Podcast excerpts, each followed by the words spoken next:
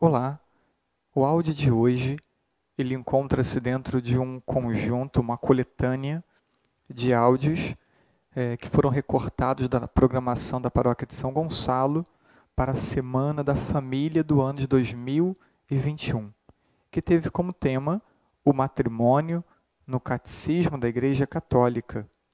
No primeiro dia, abordou o matrimônio na Sagrada Escritura. No segundo dia, um sim que compromete vidas. Terceiro dia, um sim que acolhe a graça que transforma vidas. No quarto dia, um sim que exige fidelidade.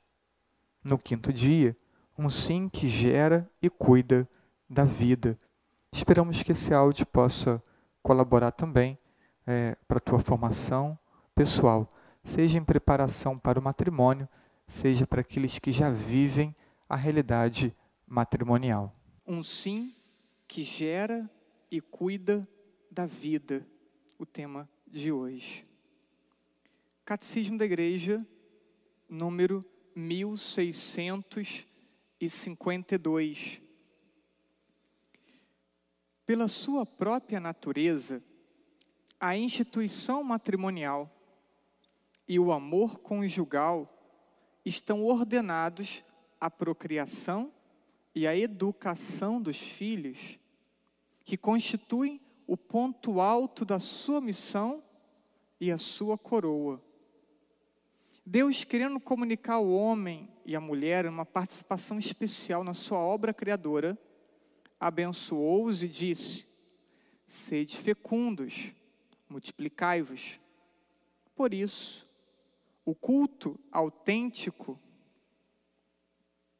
do amor conjugal e toda a vida familiar que dele nasce, sem pôr de lado os outros fins do matrimônio, tende a que os esposos, com fortaleza de ânimo, estejam dispostos a colaborar com o amor do Criador e do Salvador, que por meio deles aumenta continuamente enriquece a família.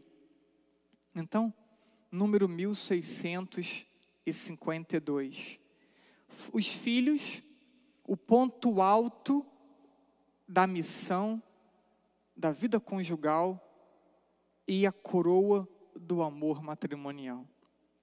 Esse é o entendimento dos filhos, que contrapõe um pouco com o entendimento comum nos dias de hoje, que parece que os filhos causam ou, ou geram algum obstáculo que os filhos parece que são algum impedimento à realização do casal, né? Então, por isso o casal precisa aproveitar bem a vida até vir os filhos que vão atrapalhar a relação do casal, né? Então, é um entendimento que vemos tão frequentemente hoje, né?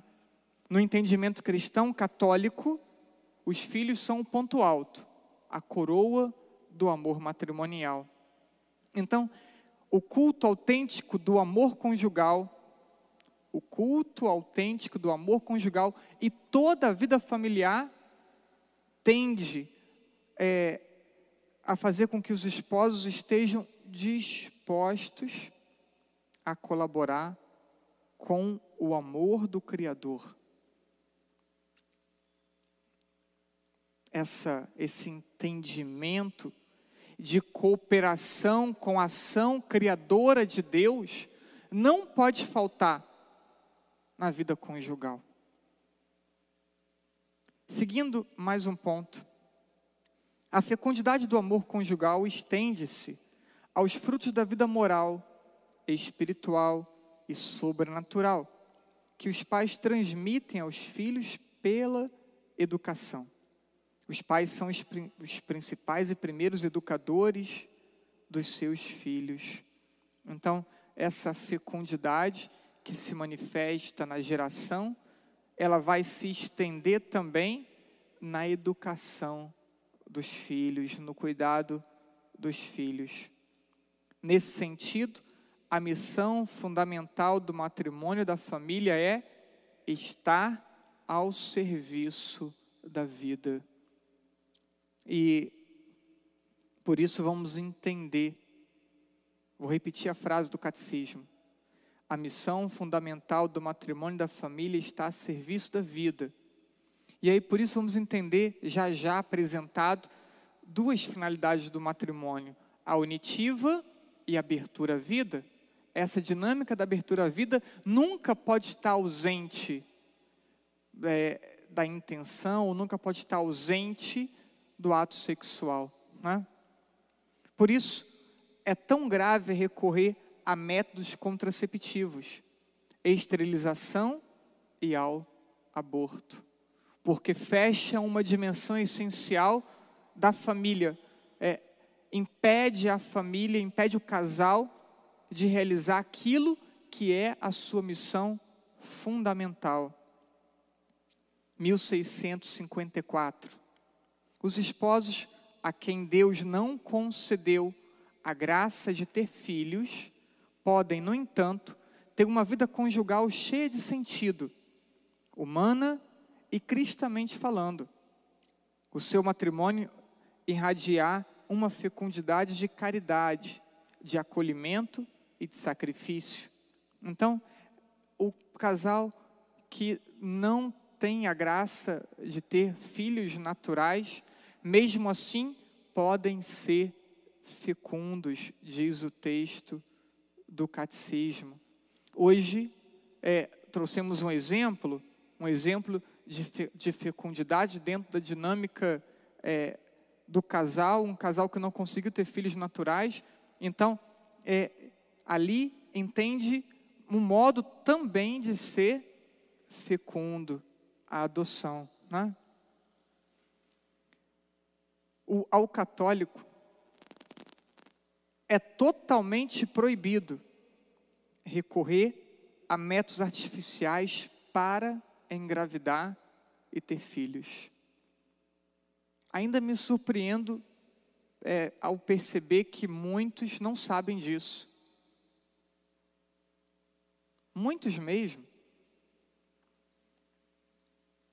É totalmente proibido recorrer a métodos artificiais para engravidar e ter filhos. É pecado mortal, grave. A fecundidade também, repito, pode ser expressa pela adoção.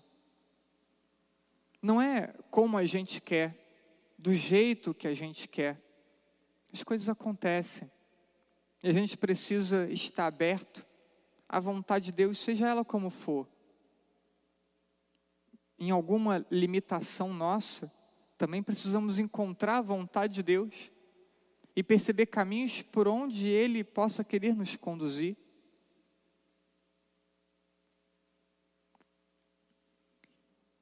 Vamos agora partir, então, para um texto importante, antigo, mas importante, que é o Manevite. Já é um texto de algumas décadas, mas para a igreja de dois mil anos e com uma doutrina imutável, algumas décadas é algo novíssimo, né? Então, é, o Manevite, vamos comentar alguns números dela, complementando o catecismo. Na primeira apresentação de segunda, falava de que é, partimos da Sagrada Escritura, da tradição como base, e ali então temos o catecismo, temos os documentos do magistério da igreja, o Código de Direito Canônico, que vão explicando a doutrina. O catecismo é um grande compêndio e traz os assuntos de forma abreviada. Esses assuntos abreviados no catecismo, eles vão ser desenvolvidos em outros momentos, em outros textos específicos. Então, nos apresentamos aqui três ou quatro números do catecismo sobre é, o, o tema da abertura à vida, da fecundidade do casal, esse tema então vai ser desenvolvido em outros textos, em outros momentos. A Humanevita é um desses textos do magistério que vai se dedicar a esse tema e vai desenvolver esse tema. E depois, ainda esse tema, mesmo depois da Humanevita, vamos ter teólogos refletindo sobre esse tema, né, desenvolvendo ainda mais, e assim a reflexão é, vai sendo aperfeiçoada né, sobre aquela mesma doutrina revelada e imutável. Né? Número 12. Os dois significados do ato conjugal, falávamos e repito, o significado unitivo e o significado procriador. Número 13. Fidelidade ao desígnio divino. Um ato conjugal imposto ao próprio cônjuge, sem consideração pelas suas condições e pelo seu desejo e pelos seus desejos legítimos, não é um verdadeiro ato de amor e nega, por isso mesmo, uma exigência da reta ordem moral nas relações entre os esposos. É fácil entender que, se não há respeito à vontade do outro, né, numa dinâmica forçada, isso aqui não expressa a beleza do matrimônio, nem a, a, a ideia moral né, é, cristã. E aí, diz o texto, isso, essa realidade que é fácil ser entendida, se refletir bem, diz o texto, deverá reconhecer de igual modo que um ato de amor recíproco, um ato sexual, que prejudique a disponibilidade para transmitir a vida que Deus, Criador de todas as coisas, nele inseriu, segundo leis particulares, está em contradição com o desígnio constitutivo do casamento e com a vontade do autor da vida humana. Se nós entendemos que é, o, o significado, que o ato conjugal, né, ele tem duas dimensões, essas duas dinâmicas têm que estar unidas sempre. Se eu entendo que quando forço uma relação sexual, eu firo a dinâmica unitiva, eu tenho que entender que quando eu me fecho a vida, eu também, é, é, eu também não cumpro né, é, o entendimento daquilo que é o ato sexual na relação matrimonial, aquilo que é o ato sexual no plano de Deus. Se quando firo dinâmica unitiva, firo o plano de Deus, quando eu fecho a vida, firo o plano de Deus também, né? Essas duas dimensões têm que estar sempre presentes. Número 14. Vias ilícitas para a regulação do nascimento, dos nascimentos. O Manevite número 14. E aí cita o aborto querido diretamente e procurado, mesmo por razões terapêuticas. Uma via ilícita. A esterilização direta, quer perpétua, quer temporária, tanto do homem quanto da mulher. Então, aqui, é, falamos tanto da ligadura, falamos também do aspecto do homem, né? a esterilização do homem. Falamos também de é, injeções, né? É, e falamos de, de pílulas, de contraceptivos, né? Então, esterilização também é uma via ilícita. E também parece, embora a nossa facilidade de acesso às informações, que muitos ainda desconhecem isso. Outros parece que querem nem conhecer, né? Terceiro, toda ação que, ou em previsão do ato conjugal, ou durante sua realização, ou também durante o desenvolvimento das suas consequências naturais, se proponha como fim ou como meio tornar impossível a procriação. O texto parece é, difícil, né, esse terceiro caso, cito o exemplo bem fácil, coito interrompido. Né? Então, ele também é um ato ilícito. Né? Então, temos aqui pelo menos três situações de é, meios ilícitos para a regulação dos nascimentos, né, dos filhos. Número 15, liceidade dos meios terapêuticos. Atenção, né?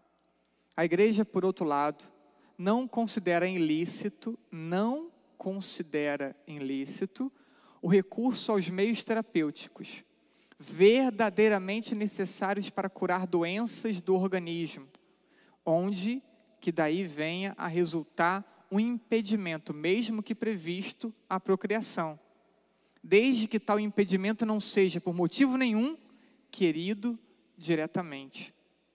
Então, é, há situações em que o único remédio é, e que há situações que não tem outro caminho, o único remédio é possível para o tratamento de uma específica enfermidade, ele acabe tendo como reação também é, ali o impedimento à vida, né? Então são casos que a igreja aceita, mas geralmente isso tem que estar fundado, tem que estar justificado, tem que ter ali uma comprovação, né?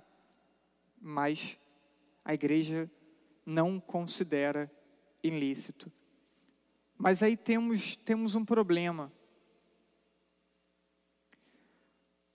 Carecemos de ginecologistas católicos para apoiar os nossos casais também nesses entendimentos.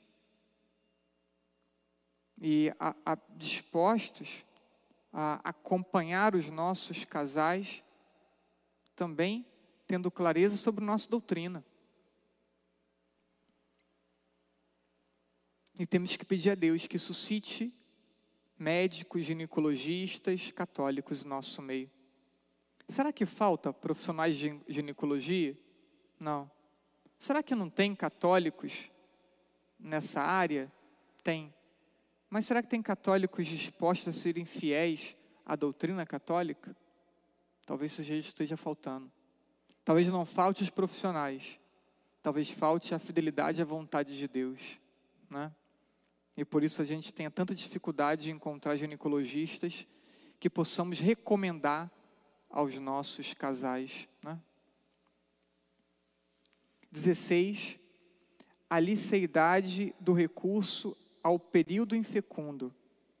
Vimos tantas coisas que não são lícitas, mas o que é lícito? Né? Então, se existem motivos, se existem motivos sérios para distanciar os nascimentos que derivem ou das condições físicas ou psicológicas dos cônjuges, ou de circunstâncias exteriores, a igreja ensina que é então lícito ter em conta os ritmos naturais imanentes às funções geradoras, para usar do matrimônio só nos períodos infecundos, e desse modo regular a natalidade, sem ofender os princípios morais que acabamos de recordar. E aí, é, qual o método que hoje nós temos né, de de grande, digamos, de índice de acerto, né, que não depende tanto quanto a, a antiga tabelinha dependia de um padrão de ciclo estável, bem regular, né? O que temos hoje mais estruturado e, e com melhor margem de segurança é o método de Billings, né? E para isso temos também instrutores. E também temos que pedir a Deus que Deus suscite no coração de nossos casais se abrirem também para serem capacitados para a instrução do Billings. Temos poucos casais também que se disponham a aprender e a ensinar o Billings, né? Mas o Billings atende a essa é, liceidade do recurso aos períodos infecundos e traz ainda tantos outros benefícios a mulher, a relação, né? enfim. Então aqui eh, não me cabe é, explicar e me deter nesses aspectos, me cabe citá-los, né? E quero ainda dentro do que entende como dos temas da Humanevite, penso que aqui é o último recurso ao número dele, falar de paternidade responsável ao menos citá-las, né? O amor conjugal requer dos esposos uma consciência de sua missão de paternidade responsável deve ser considerada sobre diversos aspectos ligados entre si. Primeiro, processos biológicos. E aí se fala é, da inteligência, no poder de dar a vida, de descobrir no poder de dar a vida leis biológicas que fazem parte da pessoa humana. As tendências do instinto, das paixões, devem ser controladas pela razão e pela vontade. Então, falamos da castidade ao longo desses dias. Segundo, sobre as condições físicas, econômicas, psicológicas, sociais. Essas condições, elas vão servir tanto para é, entender que o casal tem possibilidade de gerar mais filhos, como também para entender que o casal não tem condições de gerar mais filhos. Então, é, as condições são físicas, econômicas, psicológicas, sociais. Né? Então, esses aspectos, dentre os outros citados também, eles é, possibilitam ao casal entender a sua realidade. Podemos ter mais filhos?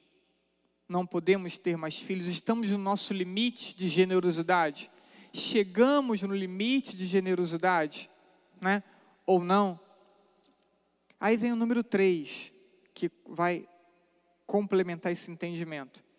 Comporta ainda uma relação mais profunda com a ordem moral objetiva estabelecida por Deus, de que a consciência reta é intérprete fiel. Quem vai interpretar a sua situação? O próprio casal. Mas para que o casal interprete a sua situação e perceba se está sendo generoso no cumprimento da vontade de Deus ou não, esse casal tem que estudar. Esse casal tem que aprender. Tem que aprender o que é o matrimônio. Tem que aprender é, tudo aquilo que o matrimônio representa. As responsabilidades do casal para com Deus, para com a igreja.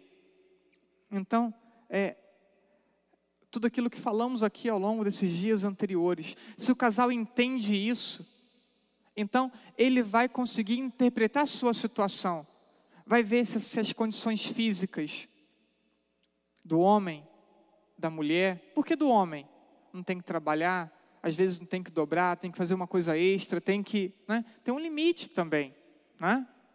Então, do homem, da mulher, e aí questões econômicas, é, o aspecto psicológico é diferente educar os filhos hoje do que era educar os filhos há 15, 20 anos atrás.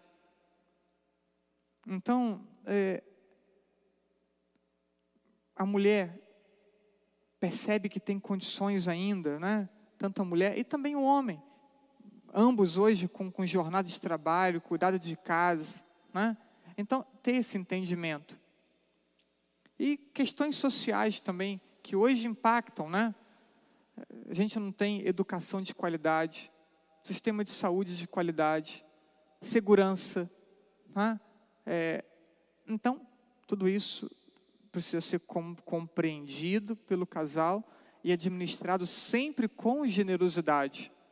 Então, não cabe ao padre dizer quantos filhos tem que ter o casal. Cabe ao padre ajudar o casal a ter uma consciência reta. Porque tendo a consciência reta, tendo o entendimento, o casal então faz a interpretação da sua realidade. É isso, né? A conclusão desse número 10 da Humanevite. Na missão de transmitir a vida, o casal, olha o que diz o texto. Humanevite número 10. Na missão de transmitir a vida, o casal não é livre para proceder a seu próprio bel prazer. Como se pudesse determinar de maneira absolutamente autônoma as vias honestas a seguir. Então, o casal, ele não tem autonomia plena. Não tem autonomia plena precisa sim conformar o seu agir com a intenção criadora de Deus, expressa na própria natureza do matrimônio, dos seus atos e manifestada pelo ensino constante da igreja. Certa vez eu é, ouvi o um casal até recente dizer: Não quero ter filhos, não, não vamos ter filhos. Eu falei assim: então você não entendeu nada da vida matrimonial. Ele pode é, se entender como católico, entender que tem uma vida de fé coerente e ao mesmo tempo dizer: não vamos ter filhos? Não. Dizer que não vamos ter filhos é dizer que não está aberta à vontade de Deus. Portanto, é, não cumpre a promessa feita a Deus de ter abertura à vida e prometeu isso no matrimônio, na celebração do matrimônio. Então, coloco aí em seguida uma recomendação. É, o Manevite, o tesouro desconhecido. É um, um, um conteúdo que o Renato, que o Luiz e a Renata prepararam ano passado, né, no início da pandemia. Isso está lá na playlist do nosso canal. Então, esse conteúdo foram, não lembro se seis encontros, foram alguns encontros né, preparados sobre a Humanevite. Então, nós teremos aí certamente pelo menos umas quatro, cinco horas falando especificamente sobre a Humanevite em vários, né, em vários encontros diferentes. Então, deixo a recomendação sobre o tema de hoje. Vá à nossa playlist, dá uma olhadinha é, nesse conteúdo. De preferência, baixe o texto da Humanevite e aí vai acompanhando a formação, acompanhando o texto, para que a gente tenha um entendimento né, do que pensa a igreja, do que ensina a igreja. Isso serve para quem? Para os, para os jovens, os casais de namorados, casais de noivos, né, os casais casados, que ainda né, estão em situação de poder gerar a vida. É isso. E termino é, com uma questão que importa não só para hoje, mas para esses dias. Quero falar da ignorância. Termino dessa forma falando da ignorância. E fazendo menção, portanto, a São Tomás de Aquino, Suma Teológica 1, 2, questão 76a 2. Então, são Tomás de Aquino, Suma Teológica, né? uma menção a, a São Tomás e o entendimento apresentado na Suma Teológica. A ignorância implica, e aí tiro também isso aqui da, da internet, e está aqui a referência na apresentação. A ignorância implica uma privação de ciência daquelas coisas que naturalmente deveria saber uma ignorância do que deveria ser sabido. Assim, todos são obrigados a saber, em geral, as verdades de fé, os preceitos universais da lei. Então, estamos falando de matrimônio. Todo mundo que se propõe casar deveria saber o que, o que foi dito aqui ao longo desses dias. Não deveria ser uma novidade. e cada um em particular, o que diz respeito ao seu estado e à sua função. Eu, como padre, preciso saber quais são minhas responsabilidades como pároco, como padre diocesano. Preciso saber. Então, alguém que se propõe casar, construir família, tem que saber qual é a sua responsabilidade, o que a igreja espera da sua vida familiar, conjugal, ao contrário, há coisas que não se é obrigado a saber. Né? Então, nós temos aqui na igreja paroquianos várias áreas diferentes, né? E, e, tem muitas coisas que eu não sei, não sei mesmo, e nem sou obrigado a saber, porque é uma área diferente da minha. Uma área de ciência específica, né? Cheguei na casa da minha sobrinha, estava ela lá com um, um monte de computador, com tantos processadores, com duas telas, com não sei o quê, fazendo cálculo de engenharia mecânica. E eu não faço a mínima ideia, porque não é minha área. Não tenho obrigação de saber. Eu tenho obrigação de saber o que são minhas funções de padre. Né? Todo aquele que negligencia ter ou fazer o que é obrigado ter ou fazer, peca por omissão. Portanto, a ignorância das coisas que se devia saber é um pecado. A ignorância das coisas que se deveria saber é um pecado. Mas não se pode imputar a alguém como negligência o não saber o que não se pode saber. Por isso, essa ignorância é chamada invencível, porque nenhum estudo a pode vencer. Como tal ignorância não é voluntária e por isso ela não é um pecado. Então, há situações em que a pessoa não consegue assimilar, não consegue entender. Há um impedimento no entendimento. E aí, claro, se há um impedimento no entendimento, não tem como imputar pecado. Mas se não há um impedimento, se pode aprender, se pode pesquisar, se pode ao encontro da informação. Bem, diz o texto, mas a ignorância vencível é se ela se refere ao que se deve saber e se pode saber. Se a pessoa tem capacidade de ir ao encontro da informação, de assimilar, de aprender, essa ignorância é vencível e, portanto, é pecado não saber o que se deveria saber. E por isso, eu disse e fui certamente não compreendido por muitos, que voltava ao beabá da fé, ao beabá da vida matrimonial, para dizer para, os nossos casais que não estão aqui na igreja e que muitos não estamos assistindo também de casa, o que eles deveriam saber e não sabem. Deveriam saber, não sabem e não querem saber, porque senão fariam um esforço de estarem aqui ou fariam um esforço de estar de casa acompanhando nesse momento. E é claro que o nosso alcance dá para ter uma ideia de que a imensa maioria dos nossos paroquianos não estão acompanhando e que os nossos casais vão continuar não sabendo e incorrendo em pecado por não saberem. Então, por isso coloquei como tema é, voltando ao beabá sobre o matrimônio. Voltando, porque deveria ser sabido e não é.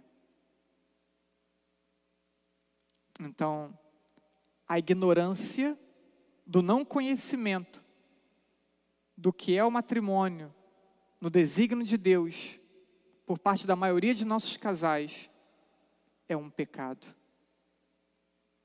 E um grave pecado. E cada um vai responder pelas suas omissões. Cada um vai, vai responder por escolher caminhos mais fáceis.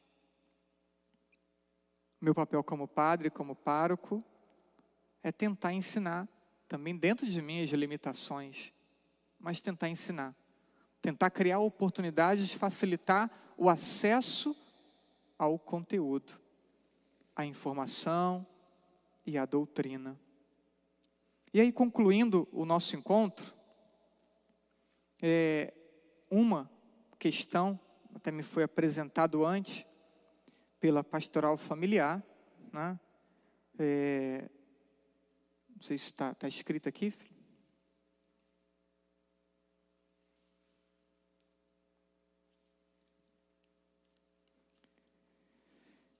Por que a igreja não aceita o método de inseminação artificial para a gravidez? Qual a orientação da igreja? E aí, por que a igreja não aceita? Eu vou responder essa questão, né? mas é, não sei se vai dar tempo para muitas outras. Tem uma formação, uma outra formação às nove horas, né? Então, respondendo a essa questão do porquê a igreja não aceita métodos de inseminação artificial, recorro a um texto que citei na segunda-feira. O Lexicon do Pontifício Conselho para a Família. Né? Aqui é uma coletânea de verbetes, de especialistas, cada um, seu, cada um na sua área. E aí, várias, vários aspectos, dentre eles também bioéticos, enfim, são desenvolvidos aqui. E aí, um dos verbetes é procriação assistida e FIVET. Claro que não dá aqui para eu fazer uma apresentação é, detalhada do verbete. Então eu vou pegar apenas as, as conclusões, né? É, para responder essa questão que me foi previamente apresentada e até para poder é, esclarecer aquilo que deveria ser sabido pelos casais e não, e não é. O princípio, bem, fala da, da, do dia 25 de julho de 1978, na Grã-Bretanha, quando né, se teve ali o primeiro bebê de proveta, e se fala das intenções que tinha né, na ocasião. Mas o princípio continuou o mesmo, digamos, o princípio, embora tantos anos tenham se passado, a ideia é a mesma coleta do, do esperma através da masturbação, punção do, dos ovocitos, cuja produção foi previamente estimulada, obtém-se entre 6 e 10, ao invés de um só, por ciclo. Por la, laparoscopia ou por ecografia, fecundação da totalidade dos ovocitos, implante de vários embriões assim obtidos, comumente fala-se em três, no útero de uma mulher que pode ser aquela do casal inicial, e aí chama-se fecundação homóloga, ou de uma mulher diferente, chamada fecundação heter, heteróloga, heteróloga,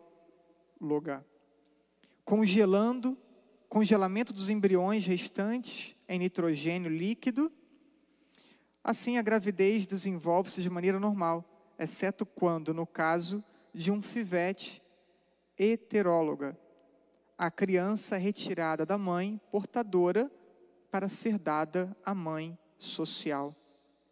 Essa técnica levanta notáveis objeções morais, que se agrupam em quatro categorias. Então, é, resumidamente, falou-se falou ali da, da dinâmica, como é feita, e agora apresenta objeções morais. Questões morais ligadas à dissociação dos atos. Então existe uma dupla dissociação, diz o texto. Primeiro, que foi necessária para a obtenção do esperma, a masturbação. E a segunda, a substituição do ato sexual por um ato técnico, então, primeira objeção moral se divide em duas: a não utilização do ato sexual e a masturbação. Segunda, a dissociação dos parentescos. Então, quando tem então o recurso a uma outra mulher, não a mulher do casal, né? Uma outra mulher, uma terceira pessoa estranha ao casal, né? Então, uma dissoci dissociação de parentesco. Três, o estatuto jurídico do embrião. E tem até verbetes específicos para falar do estatuto jurídico do embrião. Objeções relativas ao status jurídico do embrião. Ocupa uma posição ainda mais crucial teoricamente bastaria fecundar um só ovocito, mas as probabilidades de sucesso de nidação deste embrião único são muito pequenas e os médicos preferem, como foi dito, estimular a produção de ovocitos, fecundá-los todos e então implantar alguns, congelando outros como reserva. Parece claro a objeção moral. Né? Essa, essa posição implica vários, várias consequências práticas. Vamos citar algumas. Toda destruição voluntária de um embrião é um aborto.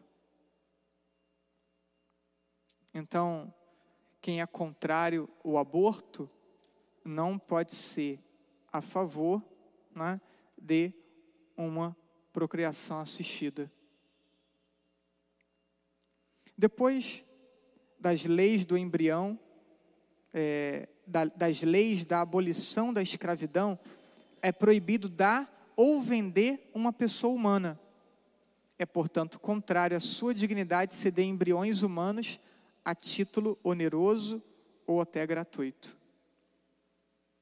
É absolutamente contrário à dignidade do embrião ser utilizado para fins comerciais. Então, aqui se fôssemos fazer um estudo sobre, teríamos né, mais conteúdo. Por, por último, perspectivas abertas da FIVET, né, fecundação, in vitro, enfim. Então, é, dizendo que a primeira perspectiva trazia, a primeira ideia apresentada, né, é, era de trazer um benefício. E diz o texto: tínhamos sido bem conscientizados, entretanto, de que essa técnica abriria perspectivas realmente profundas para o futuro do homem. E aí vai citando uma série de perspectivas, né? Mas a moral católica, ela se posiciona, né? é, dizendo que a FIVET confere aos seres humanos ou à sociedade, no seu conjunto, um direito de vida e de morte sobre os mais frágeis, os embriões. Quem vive? Quem morre? Quais embriões seguirão em frente? Quais serão descartados? Quais serão congelados? Quais serão vendidos? Enfim. Então, só para citar, né, é, foi um tema que apareceu. Então, a pastoral formulou uma pergunta sobre esse tema. E trago aqui então um verbete dando pistas aqui da imoralidade dessa procriação assistida.